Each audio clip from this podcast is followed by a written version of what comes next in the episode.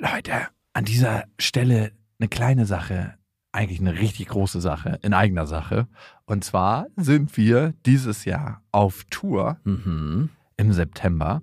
Und wir sind in München, in Stuttgart, in Köln, in Wien, Frankfurt, Berlin, Leipzig, Hamburg. Und es ist immer so geil, auf Tour zu sein und alle mal zu sehen. Die Tour heißt Zu hart für den Podcast. Und das ist auch Ich bin Programm. gespannt, was da richtig hart sein wird. Ja, also es wird viel Interaktion geben, es wird viel zum Lachen geben und die Tour oder das, was dort passiert, entsteht gemeinsam mit euch und ich finde, das ist auch die Magie. Das heißt, bei jedem Tourstop ist es irgendwie anders und Mhm. neu für uns, neu für euch und für uns ist es auf jeden Fall immer sehr, sehr magisch. Also sichert euch jetzt schon die Karten München, Stuttgart, Köln, Wien, Frankfurt, Berlin, Leipzig, Hamburg. Ab jetzt 10% härter und Tickets gibt's ab jetzt auf bestefreundinnen.de und in den Shownotes. Warum gibt es die Welt? Papa, ich hab dich lieb. Mama macht die Arbeit und Papa macht den Quatsch. Beste Vaterfreuden, der langweilige Podcast übers Vatersein. Ja, ja, ja, ja, ja. Ich hasse Papa. Weißt du, dass Mama auch manchmal weint wegen dir? Halt die Fresse, halt die Schlappe. Setz dich bitte hin. Hallo und herzlich willkommen zu Beste Vaterfreuden. Hallo. Ich war ja mit meiner Tochter noch im Skiurlaub, ne? Die ganze Familie war mit und Die ganze? ja, also fast alle wollten mit, außer meine Mutter, aber wir waren fünf Kinder, fünfeinhalb Kinder, ein paar Erwachsene und das alles in so einem Familienhotel in Österreich. Wer war denn alles dabei? Deine Schwestern? Oder deine Schwester? Genau, meine Schwestern, Ja. Schwestern? ja, Ach, beide, krass. mit ihren Kindern, Ach, krass. ich mit meiner Tochter, mein Vater, mein Bruder, also war richtig volle Hütte. Also wenn es kein Familienhotel gewesen wäre, dann ist es spätestens dann eins geworden. Ja, auf jeden Fall. Ich hatte auch gleich so einen kleinen Beef an der Rezeption mit der Rezeptionistin, die so ein bisschen unfreundlich war. Und ich finde, gerade wenn man in einem Hotel ankommt, möchte man ja eigentlich warm empfangen werden, so dass Mhm. man so, ach, schön, dass die da sind Mhm. und das ist ihr Zimmer und so. Und die war gleich so ein bisschen mürrisch. Aber Das war einfach ihre Art. Also ich erwarte sogar, egal wie schlecht gelaunt der Typ hinter der Rezeption ist, dass er genau das dann gekünstelt drauf hat. Ja, es ist ja nicht mein Problem, wenn bei dem gerade irgendwas Krasses passiert ist. Also ich nehme das nicht persönlich, Nein. ne, weil seine Laune hat nichts mit mir zu tun. Und trotzdem ist es ein Unterschied, wenn du so warm willkommen wirst, so Ja. mit der österreichischen Gastfreundschaft, die man ja sehr oft erlebt. Mhm. Oder halt, ja, ne, okay, gut, hier, da. Und meine Tochter wollte sich dann auf so ein Schaf setzen und das sah aus, wie, als ob es für Kinder dahingestellt wurde, ne? Ich dachte, Das- ihr seid im Familienhotel gewesen. ja, genau. Und die so, das ist nicht für Kinder.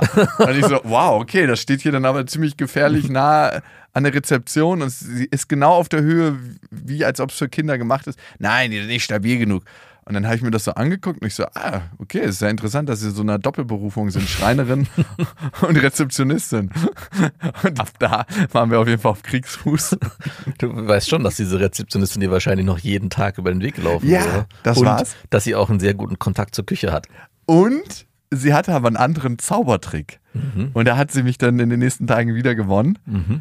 sie hat sich von allen Kindern auf mysteriöse Weise den Namen gemerkt. Und immer wenn er, man an der Rezeption vorbeigelaufen ist, hat sie Hallo und den Namen des Kindes genannt und war total auf Augenhöhe mit den Kindern. Guter Trick. Und dadurch hat sie assi zu mir sein können und mir Mittelfinger zeigen können und trotzdem hatte sie mich an der Stange. Ja.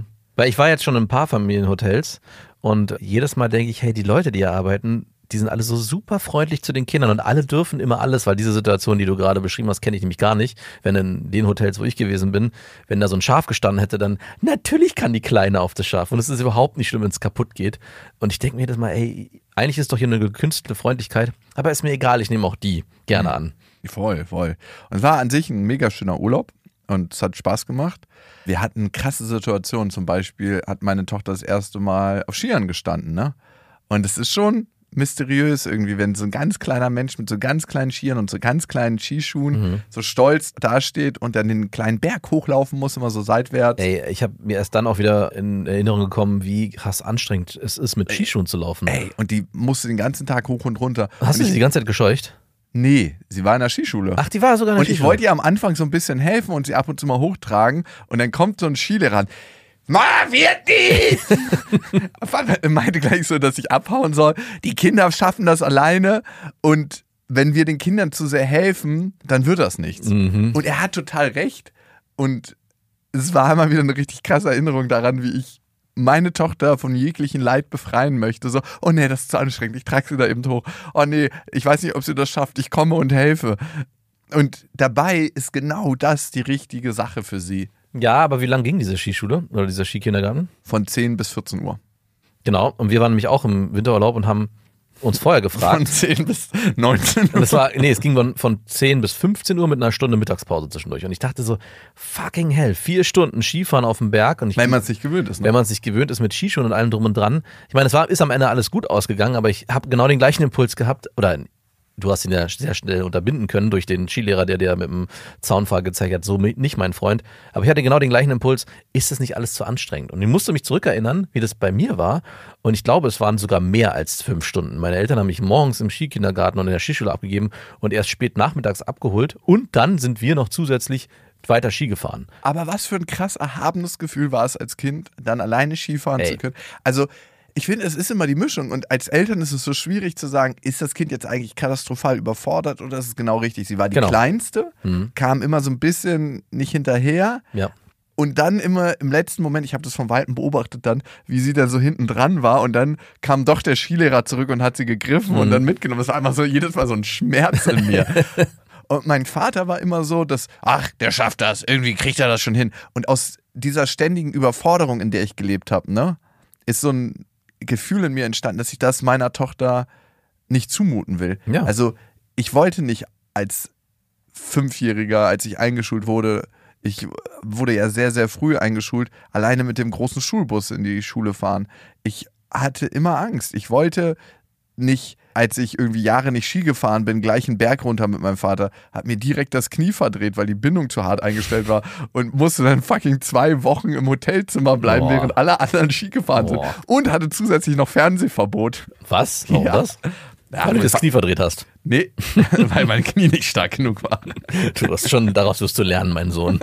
Dein Knie wird erstärkt aus Du hast jetzt mal zwei. Wochen Zeit, darüber nachzudenken.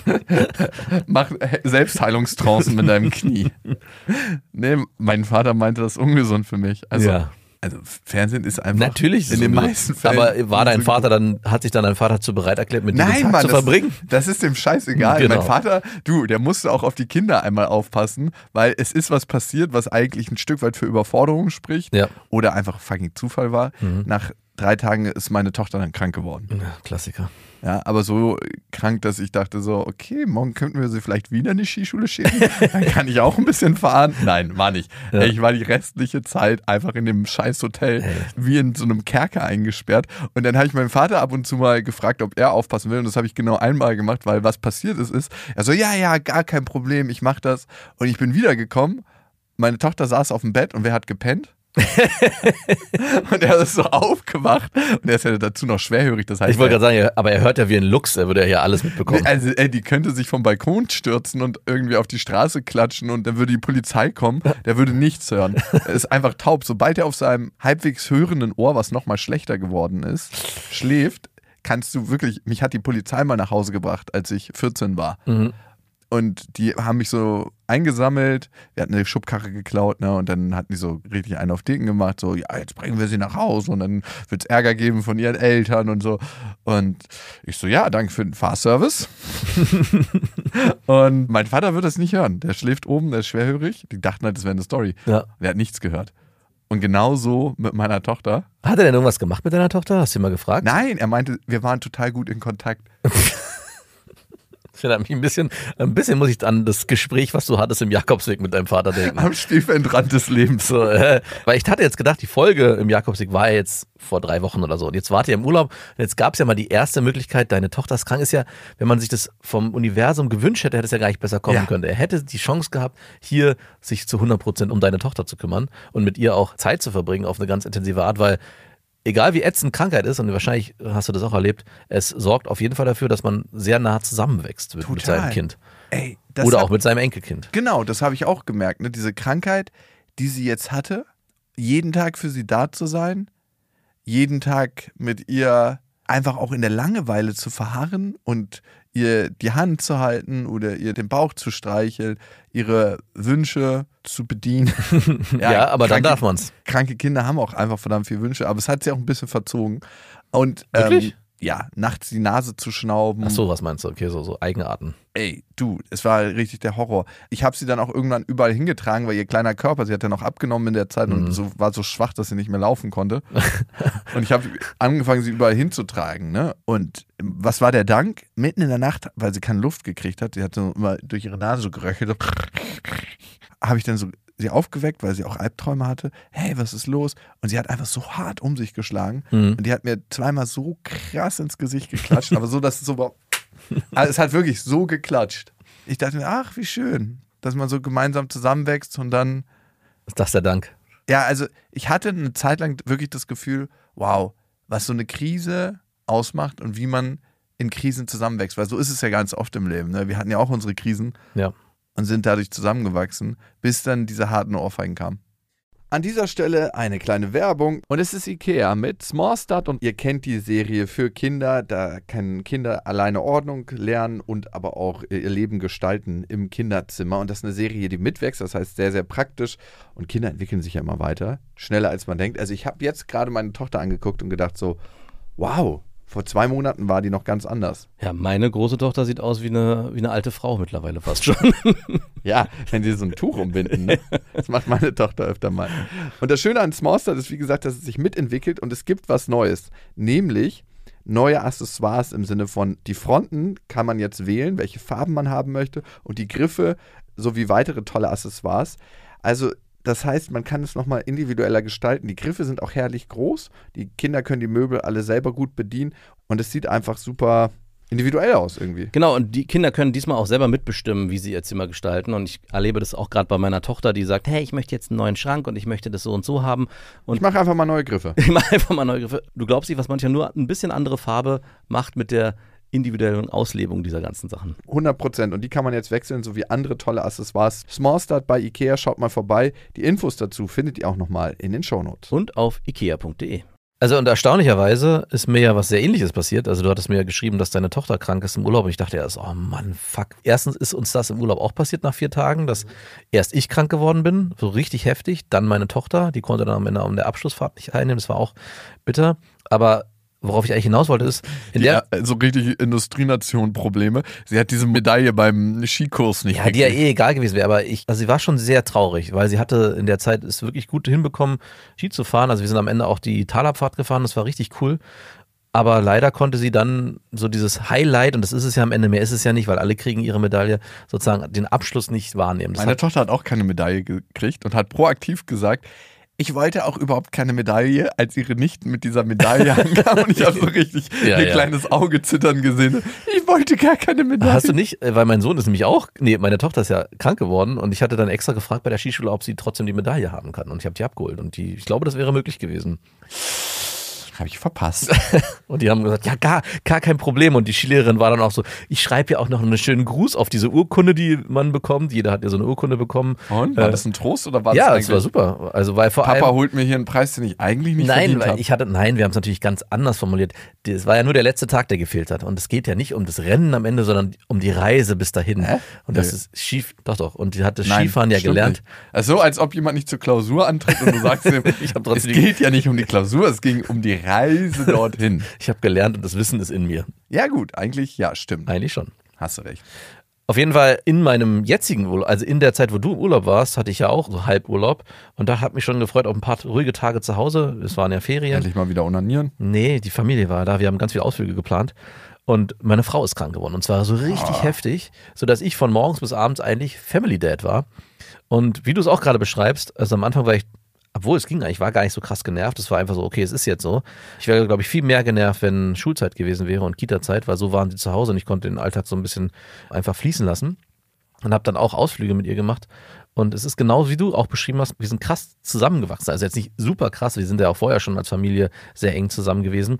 Aber es hat sich dadurch gezeigt, dass meine Kinder angefangen haben, von Tag zu Tag mehr und mehr näher an mich heranzurücken, mit mir kuscheln wollten und auch mich gefragt haben, während sie Sachen machen wollten. Also klar fragen sie mich sonst auch, aber ein klassisches Beispiel ist, wir sitzen auf der Couch und gucken was oder machen irgendwas. Meine Tochter sitzt neben mir und normalerweise, wenn meine Frau gesund ist, schreit meine Tochter durchs ganze Haus und fragt, Mama, kann ich das und das? Und ich so, Alter, ich sitze genau neben dir, warum fragst du nicht mich? Und sie so, ach ja, stimmt. Und es hat sich Du bist ja auch da. Du bist ja auch Vater. da. Du darfst ja, glaube ich, auch Sachen entscheiden. Und das hat sich in dieser Woche verdreht. Am Ende der Woche war es genau Mhm. umgekehrt, dass meine Kinder immer erst zu mir gekommen sind. Und ich habe schon meine Frau mit, auf der einen Seite hatte sie eine Träne, weil sie so krank war, und auf der anderen Seite kam die andere Träne. Sie als Mutter nicht mehr gebraucht Als wurde. Mutter nicht mehr gebraucht. Und ich meine, du, wir brauchen dich hier gar nicht. Da du ja auch ein bisschen Man-Breast hast. da- Was ich aber in der Zeit nochmal gemerkt habe, ist, ich meine, es ist ja schon so, dass meine Frau viel zu Hause ist und die sich um die Kinder kümmert. Und klar, ich bin auch da, aber nicht so präsent genau in solchen Phasen. Was das nochmal für ein Unterschied ist, dass genau auch diese Langeweile und dieses Aushalten und, Und da sein. Dasein, was, Bedürfnisse erfüllen auch. aber was es auch, wie erfüllend es auch sein kann. ja, Also, voll. äh, das war super erstaunlich. Ich hätte, habe das mir vorher immer so, ja, ja, es ist wahrscheinlich ganz nett, aber es entsteht so ein Gefühl von Erfülltheit einfach nur dadurch, dass man mit den Kindern den Tag verbringt. Wie krasse Schicksalsschläge auch zusammenschweißen müssen. Total toll, oder? Das nimmt ja gar kein Ende. Nein. Für mich war es auch so, in der Nacht so da zu liegen, ihre Hand zu halten. Und es hat mich wirklich mit so einem tiefen, warmen Gefühl auch erfüllt. Das war so was ganz merkwürdiges, wie getragen sein. Und ich meine, bei dir muss es ja wahrscheinlich am Anfang noch viel frustrierender gewesen sein. Du hattest dich ja auf den Snowboardurlaub mit Sicherheit gefreut und weiß nicht, vielleicht war sogar das Wetter gut, Schnee ist gefallen und die Krankheit des Kindes ist ja im ersten Moment so, mm, fuck. Ja, also, Scheiße nochmal. warum bist du nicht gesund geblieben? Ich habe extra sogar, vor allem hat man sich vorher noch bemüht, das Kind in den Skikindergarten abzustoßen, damit man selber Zeit hat zum Fahren und was anderes geht's ja eigentlich nicht. Ja, und vor allem, äh, Problem war, dass ihre Nichten da auch drin waren und sie hätte dann den Anschluss zur Gruppe verloren. Mega ätzend. Und dann muss sie alleine in einer neuen Gruppe sein. Und du musstest dann mit der Realität konfrontiert, ab dem nächsten Tag zu Hause bleiben, von morgens bis abends. Das muss doch mega frustrierend gewesen sein. Ja. Erstmal. Und dann habe ich eine Lektion vom Leben erteilt bekommen, Mhm. wie Liebe funktioniert. Dass wir auch investieren. Und wenn wir in so einen kleinen Menschen investieren, ist das wie so ein Ikea-Möbelstück. Wir mögen es lieber, weil wir es selber aufgebaut haben. ja, das ist, ist leider so. Unsere Gefühlswelt spielt uns da einen Streich. Und rate mal, warum die Mutter gleich einen höheren emotionalen Bezug zu ihrem Kind hatte. Weil sie es selber aufgebaut hat. Im Magen, äh, im Bauch. Im, Bau Im Magen Magenkind. Sorry, ich bin so sauer, weil ich im verdammten Magen einfach. Ich habe dich aus meinem Magen gepresst, ausgekotzt. Stell dir mal vor, man würde Kinder oben herum rausbekommen. Hätte sowas von Aliens. Der Kiefer könnte sich ausklinken. Ja, aber bis zur dritten Nacht war dieses Gefühl so, bis zur dritten Krankheitsnacht, wo ich dann wirklich wenig Schlaf hatte, weil sie wirklich, weil sie alle 60 Minuten irgendwie aufgewacht ist. Und auch nicht aufwachen wollte. Und jedes Mal, wenn ich sie dann beruhigt habe oder versucht habe zu beruhigen, ich legte dann immer meine Hand auf ihren Bauch, hat sie halt richtig um sich geschlagen. Und ich habe teilweise auch, kennst du das, wenn, also es gibt so eine bestimmte Pose beim MMA, wenn du am Boden liegst, wie du deinen Kopf Ja. schützt. Ich habe teilweise auch so geschlafen, weil sie neben mir lag und sie hat einfach auch wie wild ausgetreten. Also mit ihrem Hacken so, so einen, einen Pferdekuss gegeben. Und ich habe den zweimal halt neben das Auge gekriegt. Spätestens da wurde ich dann so langsam wütend. Und ich war wirklich irgendwann dann richtig gereizt, weil ich dachte so, okay, fuck it, ey. Ich mache den ganzen Tag, bin ich dein verdammter Knecht. Trag dich überall hin, bring dir kleine Schnittchen, sorge dafür, dass du Essen, Trinken hast, dass ich dir vorlese, dass ich dir Geschichten erzähle, dass wir den Tag überstehen, dass du versorgt bist und du trittst mich in der Nacht. Also, das war natürlich nicht rational, die hat das nicht extra Nee, gemacht. natürlich nicht. Aber ich war so hart gereizt Und du darfst nicht snowboarden. und ich darf nicht snowboarden bei dem guten Wetter. Also, es war einfach irgendwann so maximale Kapazitätsgrenze erreicht. Mhm. Und dann dachte ich mir, fünf Minuten später, als ich dann so ein bisschen ruppiger mit ihr geredet habe, so, wach jetzt bitte auf. Du hast einen Albtraum. habe ich ihr gedacht, was bist du für ein ekliger Vater? Nein, ach, das Was, ist ganz normal. ja doch, was bist du Nein. für ein ekliger Vater? Deine Tochter ist krank, hat die übelsten Albträume, kriegt in der Nacht keine Luft und schlägt um sich, weil sie so üble Albträume hast. Und du redest noch strenger mit ihr, obwohl sie schon am Ende des Leidensweges ist. Was bist du für ein Vater? Ja, aber es ist, man darf auch mal äh, seinem Frust kurz mal Luft machen, weil das bleibt ja nicht bestehen, diese Spannung. Na, ich habe gedacht so, wow, wie wenig Mitgefühl ich mit mir selber habe in dem Moment. Hm. Also wie wenig ich eigentlich auch bei mir und meinen Bedürfnissen bin und wie sehr ich die letzten Tage, und ich glaube, deswegen habe ich auch nur so reagiert, bei ihr war und wie wenig ich mit mir war. Ey, die letzten Tage waren anstrengend, Jakob. Du hast ganz schön viel gemacht. Du wärst gerne Snowboard gegangen. Du hast super wenig Schlaf gekriegt, weil ich habe nicht geschlafen. es ist klar, dass du jetzt auch ein bisschen gereizter bist. Was kannst du vielleicht für dich tun? Wo um war denn dein Vater in der Zeit? Der hat geschlafen. In dem gleichen Zimmer? Nein. Wir so. hatten Einzelzimmer, alle hatten Einzelzimmer, darum hat es auch gut funktioniert. Aber er hätte doch mal eine Nacht übernehmen können. Oder am Tage vielleicht auch mal irgendwie. Hat er dann angeboten, aber dann gab es die berühmte Schlafsituation. Der legt sich dann halt daneben und pennt. Klar, kann man auch machen. Also sie waren dann im Kontakt. Ich war in einem total guten Kontakt mit ihr. Ist auch in Ordnung. Ne? Kann auch, du, auch ein Kind braucht auch mal Langeweile, ne? Aber es ist dann schon so, dass du sagen kannst, okay, mein Vater ist da, der kümmert sich darum, dass sie was zu essen hat, was zu trinken hat, der umsorgt sie. Oder bist du da selbst so, dass du sagst, selbst da bin ich mir nicht hundertprozentig sicher, wenn du dann wiederkommst, dass du dann die Frage stellst, hey, hat sie alles bekommen, was sie braucht? Und so, ja, wir haben heute Morgen gefrühstückt und es ist mittlerweile 17 Uhr. Sie müsste sich schon zu Wort melden. Also er würde nicht proaktiv mit Ah. Essen oder Trinken auf sie zugehen. Spirituelle Nahrung, Sonnenlicht und Kontakt. Vielleicht noch ein bisschen frische Luft durchs Fenster.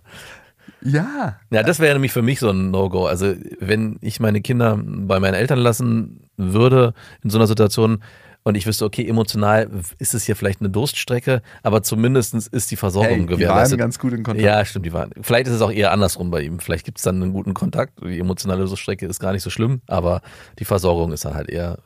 Weil ich finde, gerade bei einem kranken Kind ist dieser Aspekt so wichtig, um ein Level aufrechtzuerhalten. Also dafür zu sorgen, dass es regelmäßig zu trinken hat, regelmäßig zu essen hat, vielleicht auch mal irgendwie einen, was zu naschen oder ein frisches Obst, was es Ja, sich wünscht. das gehört ja auch zu Fürsorge Genau. dazu. Damit schaffst du so ein Grundlevel, um diese Krankheit dann auch am Ende zu überstehen. Aber weißt du, was krass ist? Das hat mein Vater eigentlich nie, nie, nie. Es sei denn, er ist krass verliebt in eine Frau. Sonst sehe ich das bei ihm nie, dass er so ein Umsorger ist. Ne? Er ist nie jemand, der so, der sagt so, okay, wir gucken, dass wir einen finanziellen Rahmen aufstellen und ab hier können irgendwie alle selber dudeln. Und die können alle sich drin bewegen in diesem finanziellen Rahmen. Das ist so seins, aber er ist nie so, dass er sagt, hey, was brauchst du? Oder ey, der macht sich teilweise alleine essen, ohne zu fragen, ob man auch was möchte. So, so eine Selbstverständlichkeit für mich, oder? Ja, wenn man zwar in dem Kontext, wenn man zusammen im Urlaub ist und vielleicht gemeinsam eine Küche hat oder so. Ja, also für mich ist es selbstverständlich, wenn ich morgens Frühstück mache, dann gucke ich, wie viele Leute sind im Ja, Haus, klar. wie viel Brötchen kaufe ich ein, Ja. wie viel Aufschnitt kommt auf den Tisch oder wenn ich mir wie gewöhnlich einen Haferbrei mache, Mhm. spielt es ja keine Rolle, ob ich fünf Äpfel da reinschneide und die Portion einfach größer mache, dass Ja. alle versorgt sind. Das ist für mich so ein innerliches Bedürfnis. Und es ist auch mega wichtig für die Kinder, dass sie das mitbekommen. Und das erlebe ich ja jetzt auch, dass meine Tochter schon anfängt, wenn sie sich Essen macht, dass sie fragt, Papa, möchtest du auch was? Also soll ich Ja. dir was abmachen? Das ist eine Sache, die sie sich dadurch halt auch abgucken kann, dass so ein soziales Gefüge man in einem sozialen System sich bewegt. Und es ist auch eigentlich ein mega schönes Gefühl für jemanden zu sorgen Ja, und auch zu teilen. ja, klar. Und das bleibt ihm aus. Und ich glaube, es ist auch ein mega wichtiges Gefühl, um Verbindung zu einem Menschen aufzubauen. Ja. Also zu teilen und für jemanden zu sorgen. Das schafft ja letzten Endes, ja, Liebe auch. Das ist ein Grundwerkzeug von Liebe. Ich sorge für dich. Ich umsorge dich. Und meine Mutter ist da ganz krass anders, ne? Also, Ja, vielleicht in der Konstellation Mutter, Vater haben die vielleicht gerade am Anfang ihrer Beziehung, als ihr noch eine Familie wart, diese Teile so krass aufgeteilt, dass dein Vater seitdem sie seit 30 Jahren getrennt sind, ähm, das nicht mehr auf die Kette gekriegt haben, vielleicht, meinst vielleicht. Ich merke schon gerade selber, es funktioniert nicht meine Argumentation. Ich wollte ja nur positiv äh, über ihn reden. Oder ich rede ja nicht negativ über ihn. Wie ist denn denn der Urlaub zu Ende gegangen? War sie dann bis zum Ende, des, als ihr nach Hause gefahren seid? Bis zum Ende. Da war sie dann genesen am letzten Tag. Als ihr nach Hause gefahren Ja, seid? Ja, immerhin. Ja, auf jeden Fall. Weil meine Tochter ist sogar noch auf dem Weg nach Hause. Im Auto war sie noch krank. Das war auch übel. Autofahren ist ja eh schon so beschissen. Äh, und im Auto krank sein, die ganze Zeit sitzen, war übel. Aber das heißt, bist du dann zwischendurch mal Ja, gefahren? ja. Meine Schwester hat dann Oh, immer mal wieder natürlich. übernommen. Und ich habe schon gemerkt, wie mein Gefühl anders ist bei jedem Familienmitglied, wenn sie da ist. Ne? Dass jeder so eine andere Art hat, sich um den anderen zu kümmern. Mhm. Und ich glaube, es beschreibt auch ganz, ganz tief im Herzen die Beziehung, die ich zu den Menschen habe, dass ich dann da ein Zutrauen habe, dass sie sehr umsorgt ist. Ja. Also Vielleicht sogar besser als bei dir in dem Moment. Na, ich habe schon gemerkt, dass sie in dieser Zeit ganz krass an mich gewachsen ist Ja, klar. und eigentlich die ganze Zeit bei mir sein wollte Mhm. und alles andere war Ersatz. War auch mal ein mächtiges Muttergefühl.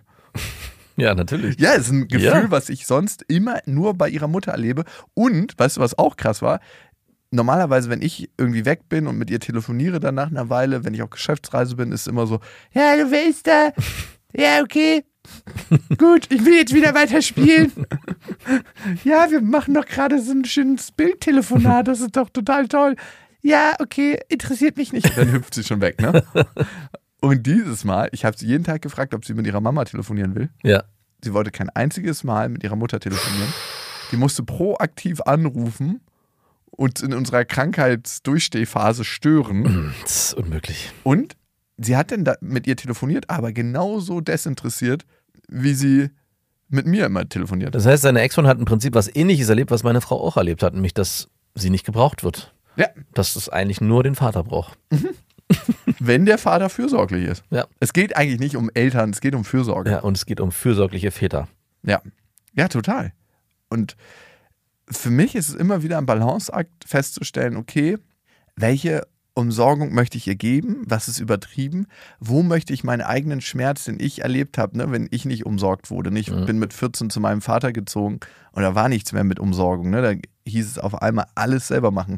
Klar, Waschmaschine und so kriegst du noch bedient, aber jedes Mal nach der Schule Essen selber machen, Ja, ist übel. ist, ist schon krass, weil du hast einfach, ich hatte den Haushalt und ich musste auch für ihn den Haushalt mitmachen, weil ich habe so einen Ordnungsanspruch, ne? Und er ist einfach da ganz anders. Und wenn du dann Freunde zu Besuch hast, willst du nicht, dass es aussieht, als ob du bei einem Messi wohnst. Ja, gut, okay, ich kann, da kann ich deinen Vater gut verstehen. Mir ist es auch nicht egal, aber es gibt, das ist halt genau in der Zeit, wo meine Frau krank war, ist auch dieses Haus so nach und nach verwahrlost. Und dann meinte sie, hey, hier sieht's aus, aber ich kann, ich bin so kraftlos. Ich meine, du mach dir keine Sorgen, ich räume auf. Und dann habe ich so ein bisschen aufgeräumt und meinte so, guck mal, so ist doch gut. Ich so, es ist überhaupt nichts passiert, aber ich fühle mich wohl. Und die Kinder fingen halt auch an, natürlich nach und nach mit zu zu- verwahrlosen. Nee. Und, und ich, es ist echt erschreckend, dass ich sehe das auch noch nicht. Ich meine zu ihr, du, es tut mir leid, die Küche so, wie sie jetzt ist, da liegt kein Dreckgeschirr mehr rum. Ja, klar, man könnte jetzt nochmal über die Flächen äh, wischen. Du warst nicht über die Flächen Na doch, nein. mit dem Ärmel. Und es ist so, ich denke so, aber es ist doch super, genau so. Ich mag es dann auch, wenn es so, es ist nicht, es darf nicht dreckig sein, aber es darf immer so eine gewisse Grundunordnung herrschen.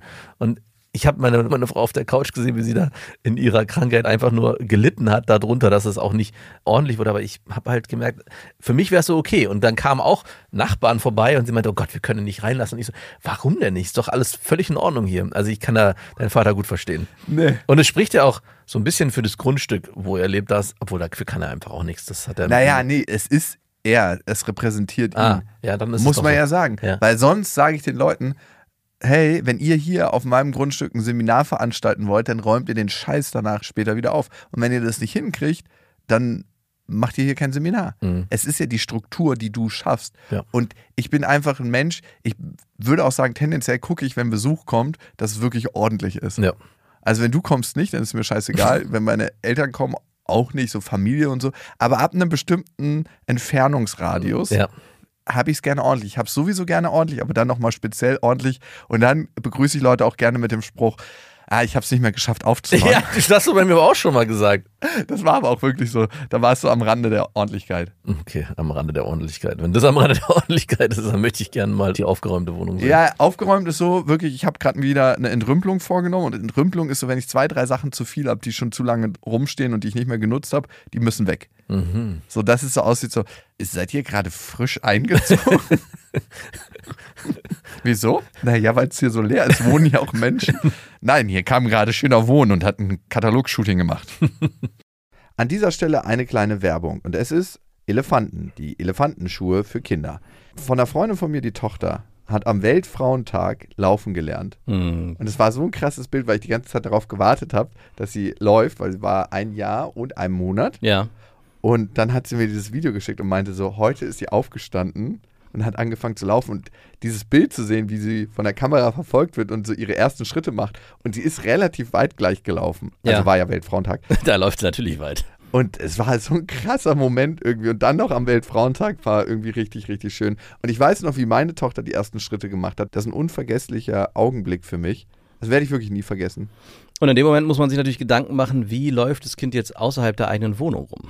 Ja, oder aber auch in der Wohnung, wenn es ein bisschen kälter ist. Ne? Ja. Und es gibt bei Elefanten die perfekten Schuhe für Kinderfüße und das schon seit 1928, also bald 100 Jahre. Es gibt da die Elefantenlauflerner, die optimale Unterstützung für die ersten Schritte und die sind aus weichem Leder mit zweifach Klett zum Reinschlüpfen, ideal für die ersten Schritte und die unterstützen auch die Abrollbewegung. Mhm. Und das in klassisch schönen Farben. Und gerade in den ersten Jahren sind ja die richtigen passenden Schuhe besonders wichtig für eine gesunde Entwicklung des Fußes. Und ich erinnere mich noch, dass selbst bei uns zu Hause Elefantenschuhe immer was ganz Besonderes waren. Ja, stimmt. Ich, auch- ich, ich habe mich immer gewundert als Kind, warum, Elef warum die Elefantenschuhe heißen und dachte immer, die wären für Elefanten, aber sind sie natürlich nicht. Alle Infos zu den Elefantenschuhen findet ihr natürlich auch nochmal in den Shownotes. Und auf elefanten.de.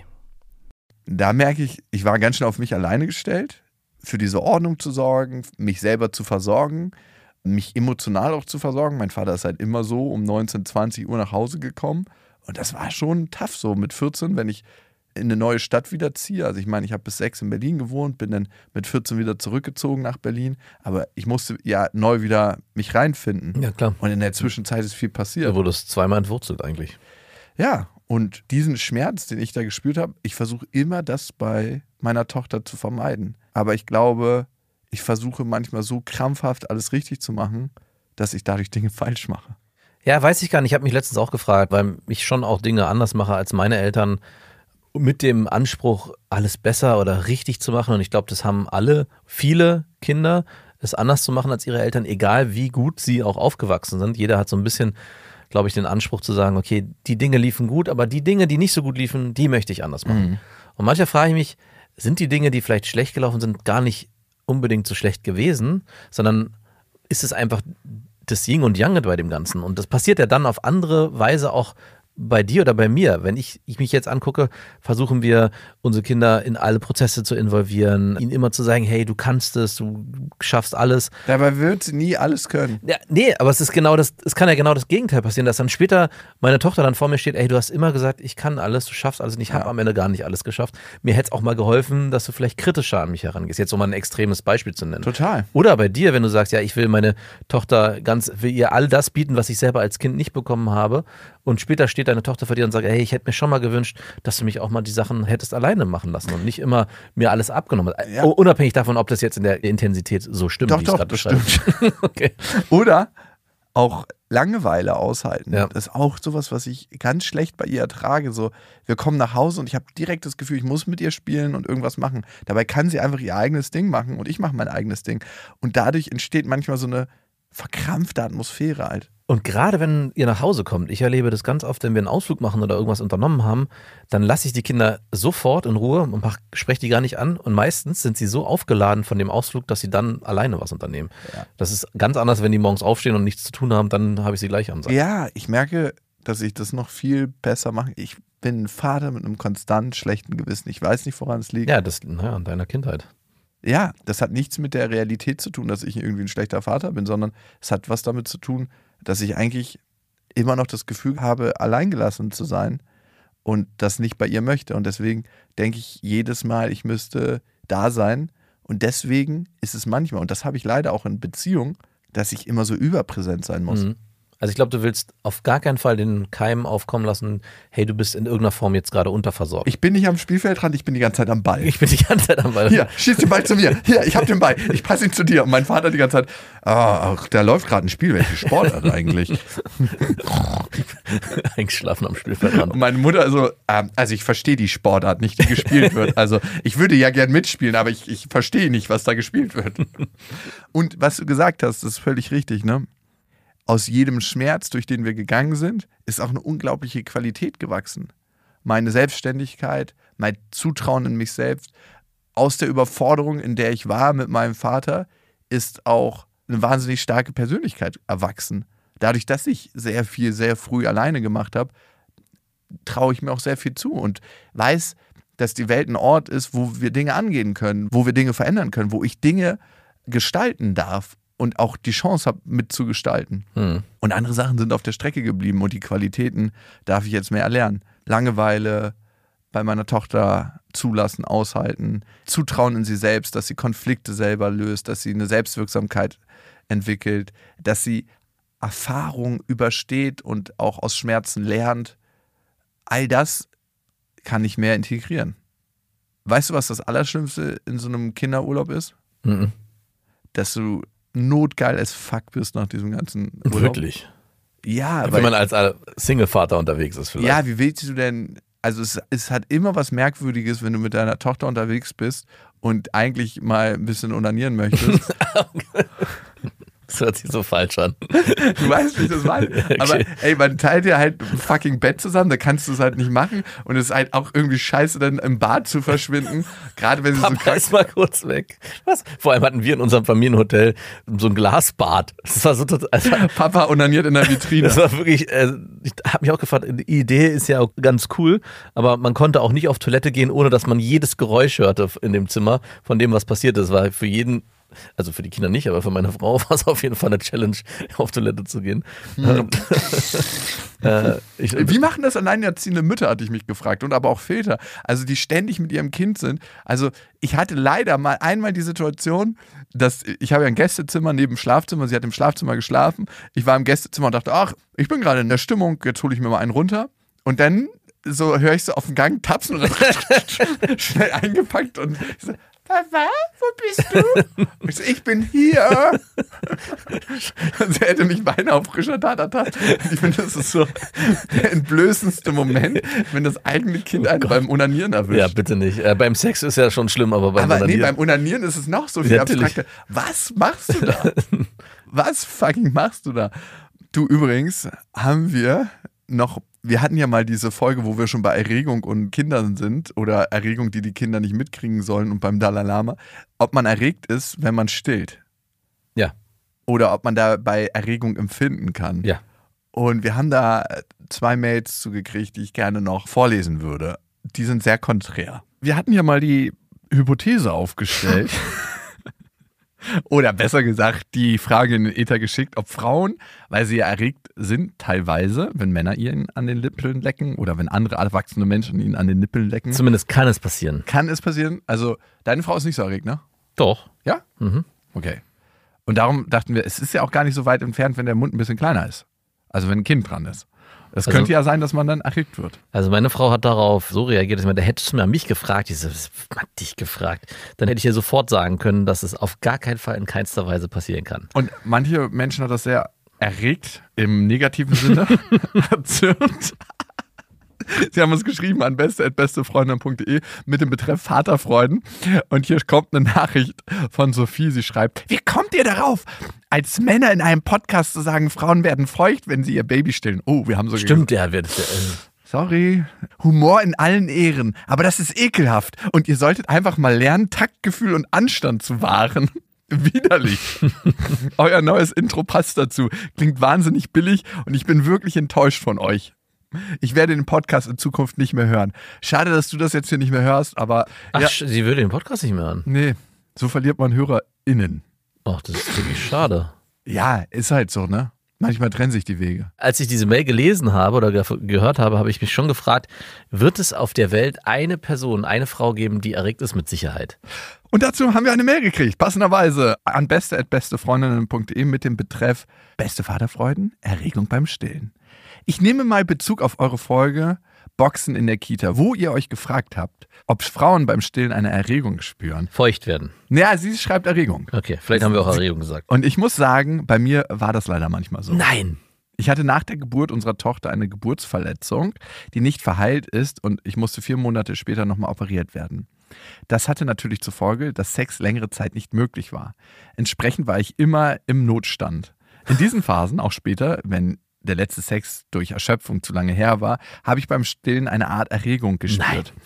Dazu muss ich sagen, dass meine Brüste generell eine erogene Zone sind. Mm. Ich bin allerdings weder feucht geworden, noch hätte ich das Gefühl in meiner Ponani lokalisieren können oder es als sexuelle Erregung betitelt.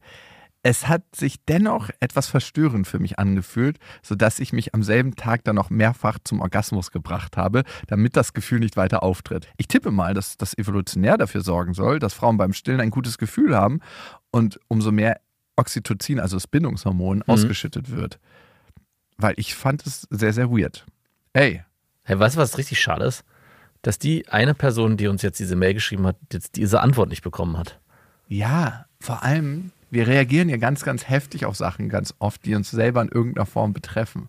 Vielleicht gab es da tatsächlich mal eine Erregung und du wolltest das so wenig warm, dass du es so weit weggeschoben hast, dass du nur zornig darauf reagieren konntest. Sie hatte in dem Moment halt nicht das entsprechende Taktgefühl. Ja, es ist genauso wie als du mich auf das Kinderzimmer meiner Tochter angesprochen hast, weil es über viereinhalb Jahre nicht fertig geworden ist und ich wahnsinnig zornig darauf reagiert habe, weil es einfach mal gestimmt hat. Hast du darauf zornig reagiert? Ja, ich habe gesagt, was bildest du dir ein? Hab ich's? Hast du gesagt? Für den seine Frau alles erledigt, der immer sich so hinstellt, ja, wir haben das schon gleich am ersten Tag. Wir, deine Frau hat das am scheiß ersten Tag gemacht.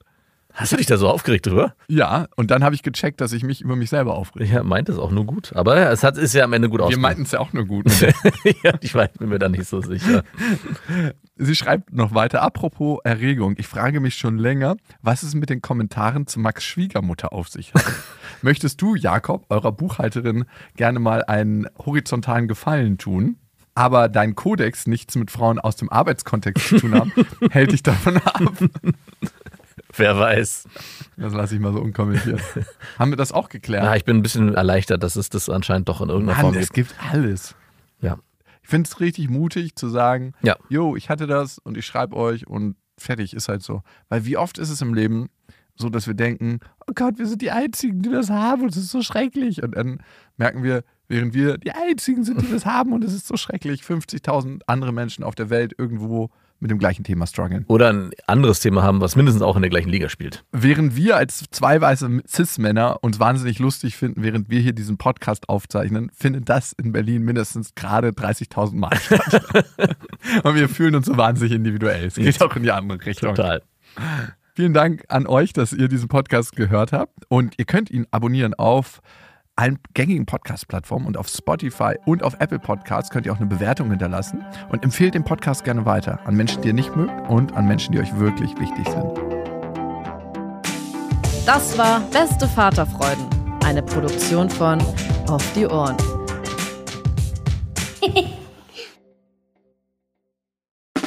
Der 7-One